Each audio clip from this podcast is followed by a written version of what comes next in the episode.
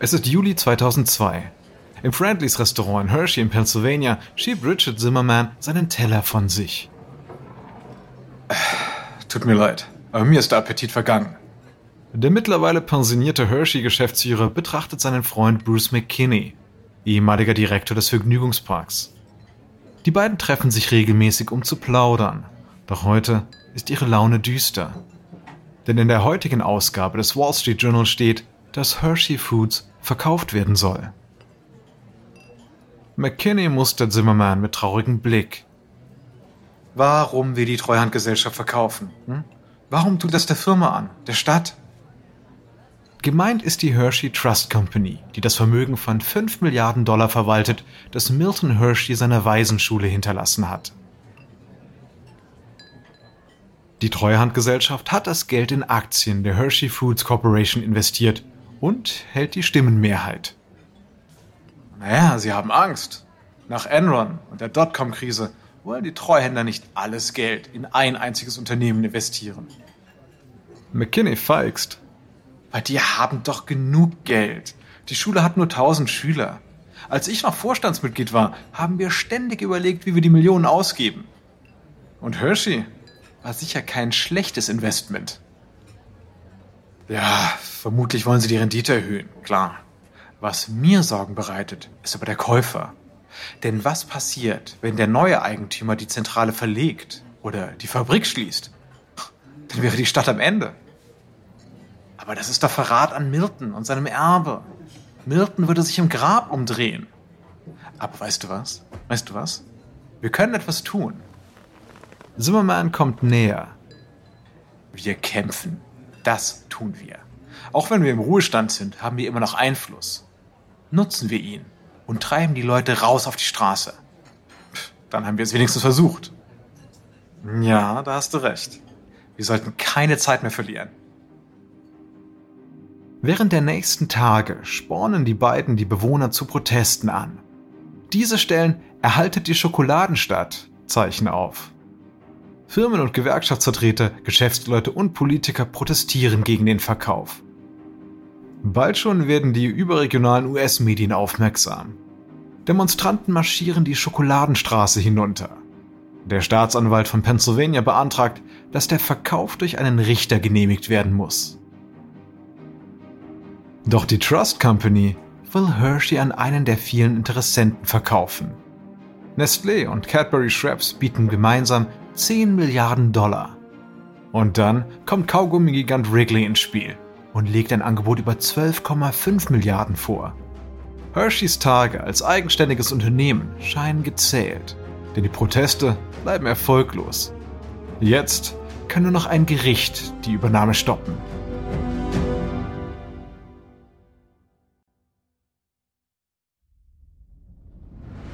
Ich bin Alexander Langer für Wandery und das ist Kampf der Unternehmen.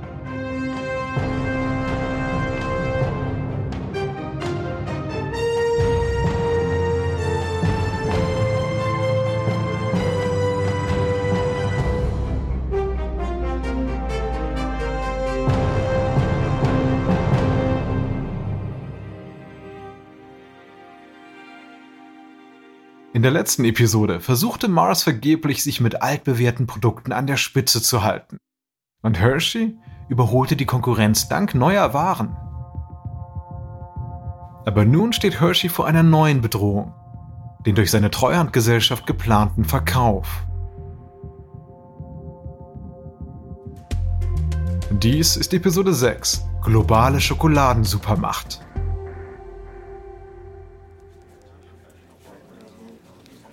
Im September 2002 hält der Hershey Trust in einem Hotel in Pennsylvania eine außerplanmäßige Vorstandssitzung ab.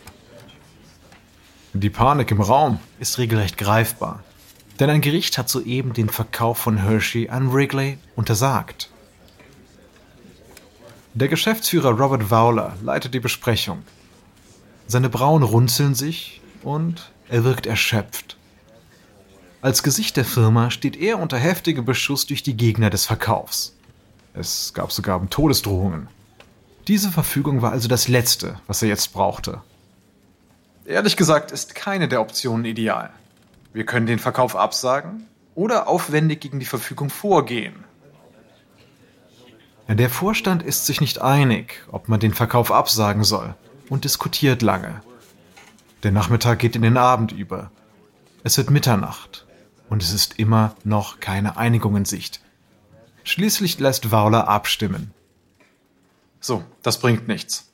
Wir müssen jetzt entscheiden. Alle, die für den Verkauf sind, heben jetzt bitte die Hand. Wauler zählt. Eins, zwei, fünf, sieben. Noch jemand? Gut. Wer möchte den Verkauf absagen? Die übrigen zehn Vorstandsmitglieder heben die Hände. Damit ist der Verkauf geplatzt und Hershey bleibt eigenständig. Doch der Aufschub hat echte Folgen. Denn zwischen dem Unternehmen und den Treuhändern herrscht nun Eiszeit. Und die beiden Parteien steuern auf einen Konflikt zu.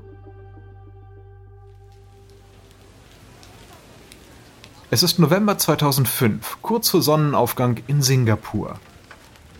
In einer kleinen windigen Lagerhalle inmitten glänzender Wolkenkratzer stehen eifrige Verkäufer Schlange für Süßigkeiten. Der Regen hämmert auf das Wellblechdach, während die Frauen und Männer warten.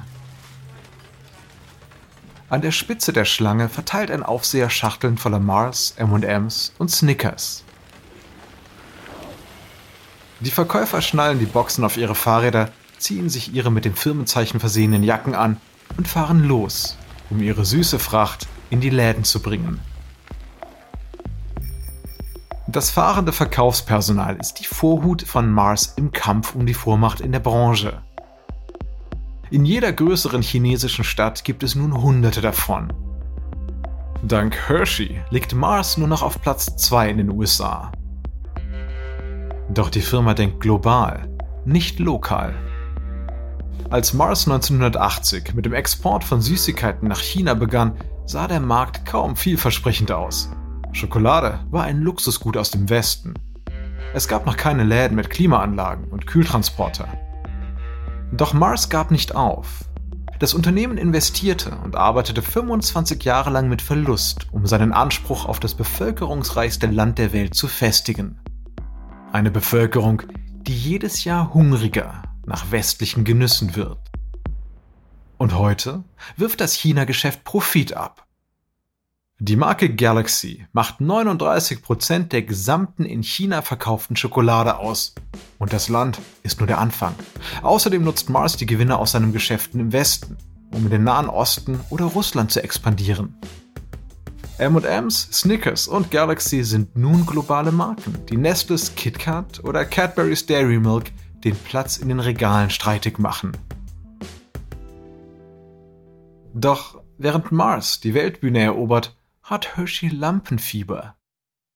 Nach dem Zweiten Weltkrieg vermied Hershey riskante Investitionen im Ausland zugunsten einer Gewinnmaximierung in den USA. Jetzt gilt es jedoch, globale Chancen zu nutzen.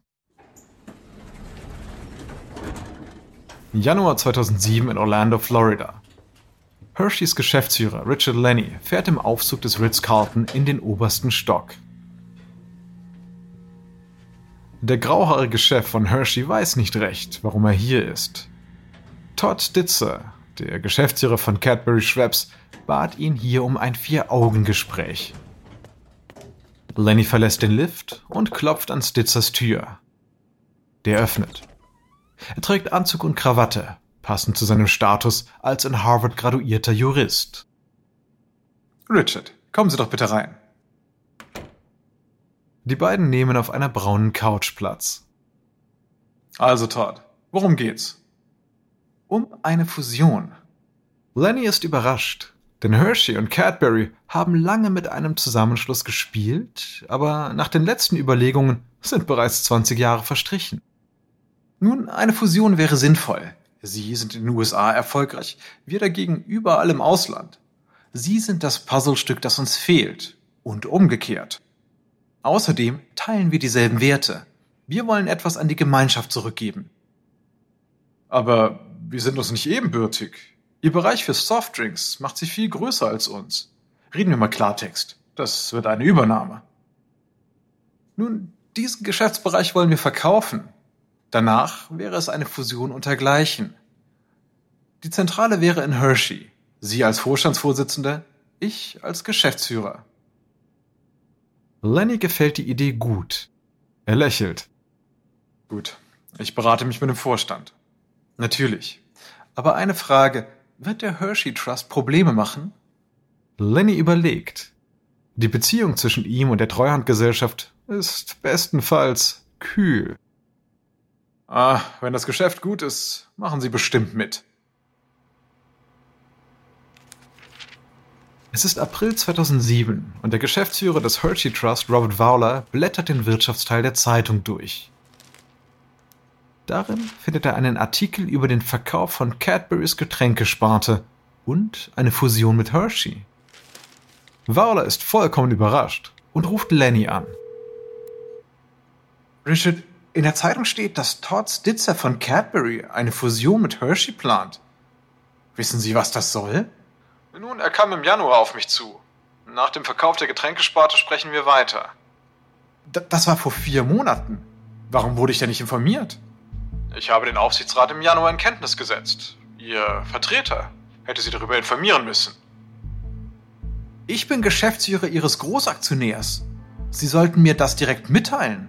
Nein, nein, nein, das muss Ihr Repräsentant tun. Ich arbeite für die Hershey Foods Corporation, nicht für den Trust. Wütend legt Fowler den Hörer auf.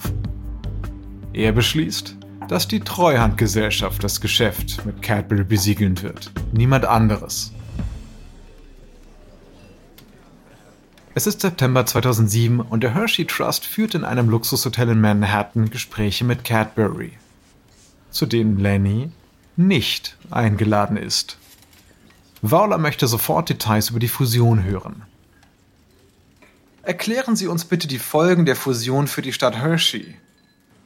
Der Verhandlungsführer von Cadbury erwidert, Nun, wir legen die ganze Sache auf Eis.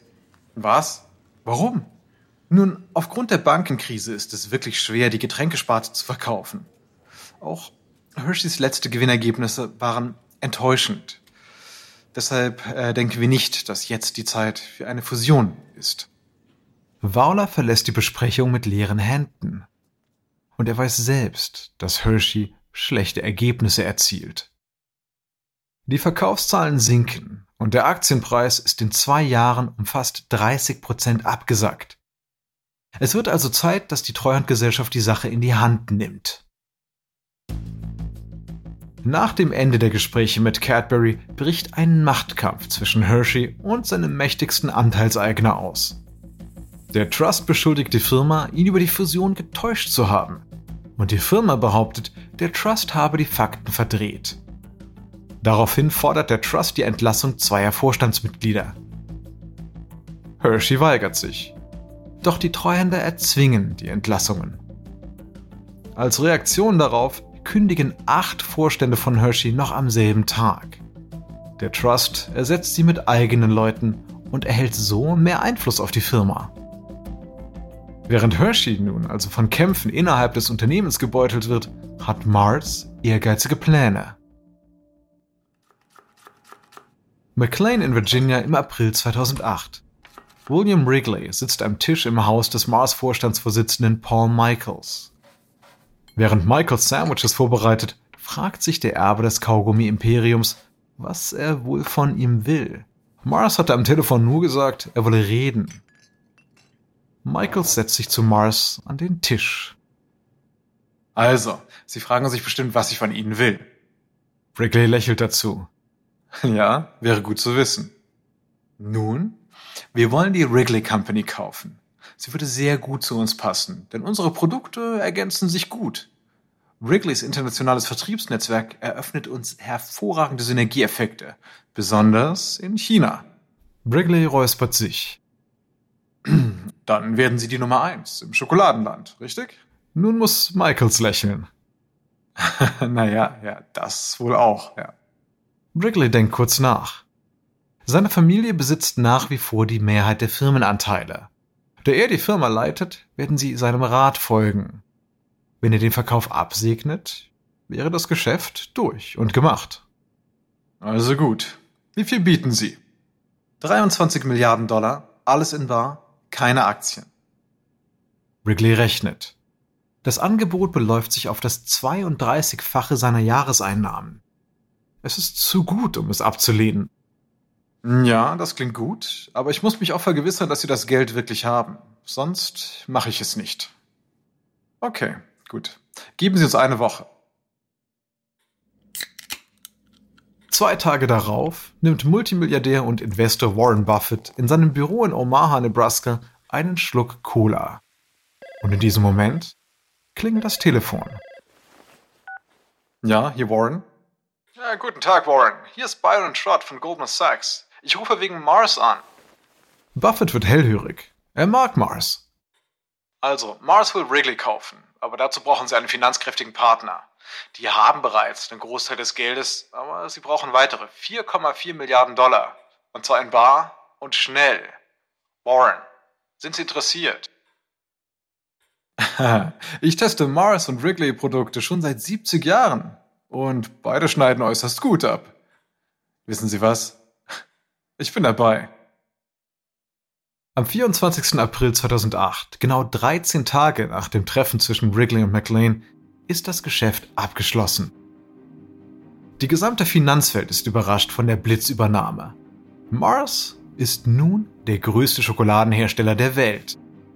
Für Hershey ist das ein weiteres Zeichen dafür, dass sie im Kampf um die Supermacht unterliegen. Neben Mars, Cadbury, Nestlé und Kraft sieht Hershey immer unbedeutender aus. Sie sind nicht einmal mehr unter den besten fünf. Und deshalb gibt es nur eine Lösung, eine Fusion mit Cadbury. Doch Hershey muss sich damit beeilen. Denn schon pirscht sich ein anderer Konkurrent an das britische Unternehmen heran.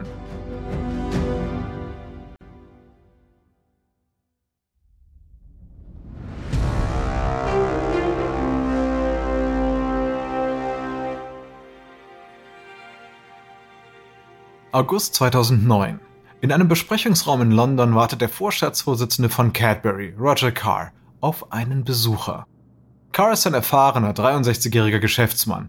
Er rüstet sich für eine Auseinandersetzung. Eine Frau in einem roten Kostüm betritt den Raum. Sie heißt Irene Rosenfeld und ist Geschäftsführerin von Kraft, einem multinationalen Konzern, der auch die beliebten Marken Milka und Toblerone besitzt. Rosenfeld nimmt Platz und ignoriert die Kannen mit frischem Kaffee. Sie ergreift das Wort. Roger, ich habe eine tolle Idee. Wir kaufen Cadbury. Cars Gesichtsausdruck bleibt undurchdringlich. Rosenfelds kalte Intensität bereitet ihm Unbehagen. Irene, als eigenständiges Unternehmen sind wir gut im Geschäft. Wir brauchen Kraft nicht. Rosenfeld verzieht keine Miene. Sie hat sich zwei Jahre lang darauf vorbereitet und weiß, dass jetzt Überzeugungsarbeit gefragt ist. Sie bekommen das Angebot heute. Geben Sie mir in einer Woche Bescheid. Nachdem Rosenfeld weg ist, seufzt Carr. Denn jetzt muss Cadbury um sein Überleben kämpfen. Noch am selben Tag trifft sich der Cadbury-Vorstand bei Goldman Sachs zu einer außerplanmäßigen Sitzung. Carr erläutert das Angebot.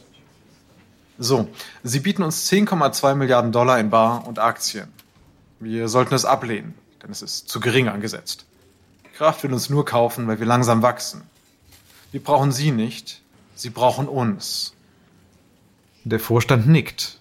Alle sorgen sich, dass Kraft das Unternehmen ausweiten will. Denn einige Jahre zuvor hatte Kraft die Schokoladenmanufaktur Terry's aufgekauft und die Herstellung nach Osteuropa verlegt. Cora sendet Rosenfeld also eine höflich formulierte Absage. Dies hat sie jedoch vorausgesehen und macht nun die Übernahmepläne publik. Dieser Schachzug ist jedoch ein Anreiz für Spekulanten, Cadbury-Anteile zu kaufen und aus der Übernahme Profit zu schlagen. So allerdings erfährt auch Hershey von den Plänen.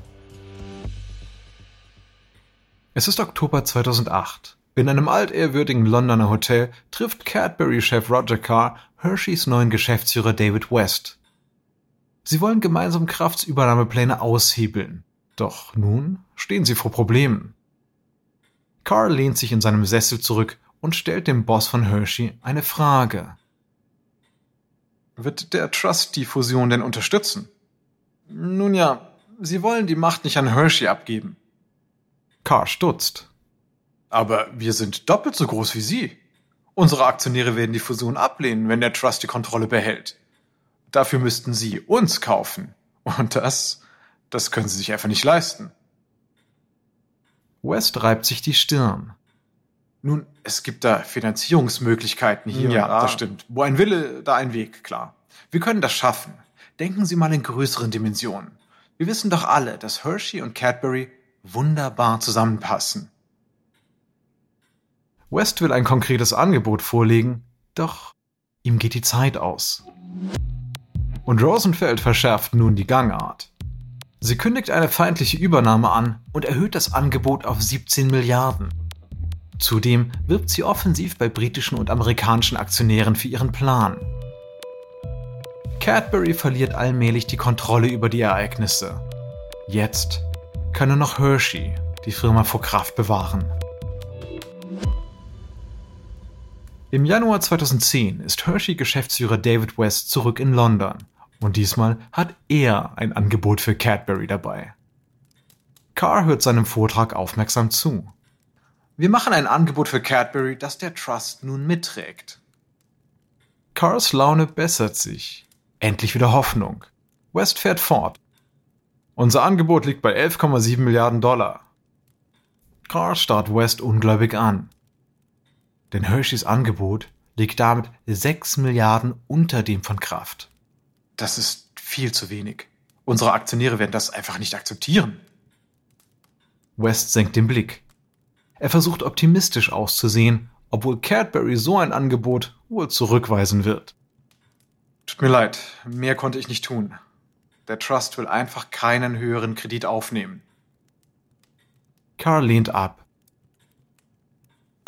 Das Angebot ist inakzeptabel. Wir nehmen das Angebot von Kraft an. Kurz danach scheitert Hershey aus dem Bieterrennen aus. Am 18. Januar 2010 fügt sich der Vorstand von Cadbury der Übernahme. Zwei Jahre später spaltet Rosenfeld den Süßwaren- und Snackbereich von Kraft ab und schafft eine neue, süße Supermacht. Mondelez International. In den folgenden Jahren verstärkt Hershey seine Präsenz im Ausland. Man erwirbt indische und chinesische Manufakturen, doch Hershey liegt Jahrzehnte hinter der Konkurrenz zurück und hat einen viel zu hohen Rückstand zu Global Playern wie Mars und Mondelez. Nur in den USA liegen die Dinge anders. Denn jedes Jahr gibt es eine echte Hochsaison für Süßwarenhersteller. Und die beginnt im Herbst. Die Regale quellen regelrecht vor Süßigkeiten über, wenn Halloween Ende Oktober ansteht. Und dieses Fest ist wie Weihnachten für Europa. In Deutschland lag der Pro-Kopf-Verbrauch an Schokolade 2020 bei 9,1 Kilogramm. Am beliebtesten ist die Marke Milka, die von Hershey's Konkurrent Mondelez International hergestellt wird. Hershey's Schokolade ist in Deutschland hingegen weniger bekannt. Deutlich besser sieht es hierzulande für den Konkurrenten Mars aus, denn M&M's und Mars Schokoriegel sind wohl jedem Schulkind bekannt. Im amerikanischen Schokoladengeschäft hingegen ist die Machtverteilung klar. Denn Hershey ist seit den 90er Jahren die Nummer 1. Mars hingegen hält den Spitzenplatz im Ausland. Das Kräftegleichgewicht zwischen den Giganten bedeutet jedoch nicht, dass der Kampf aufhört. Denn beide Unternehmen wollen weiterhin mit ihren süßen Produkten Profit machen. Und deshalb wird der Kampf um die Schokoladensupermacht auch in Zukunft wohl immer weiter und weiter gehen.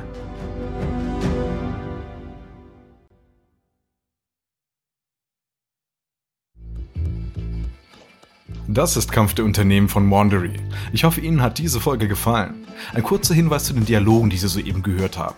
Wir wissen natürlich nicht genau, was gesprochen wurde, doch diese Dialoge basieren nach bestem Wissen auf unseren Recherchen. Ich bin Ihr Sprecher, Alexander Lange. Tristan Donovan hat diese Geschichte geschrieben, bearbeitet wurde sie von Emily Frost. Karen Lowe ist unsere leitende Produzentin und Redakteurin. Produktion Jenny Laura Backman. Original Sounddesign von Kyle Rendell.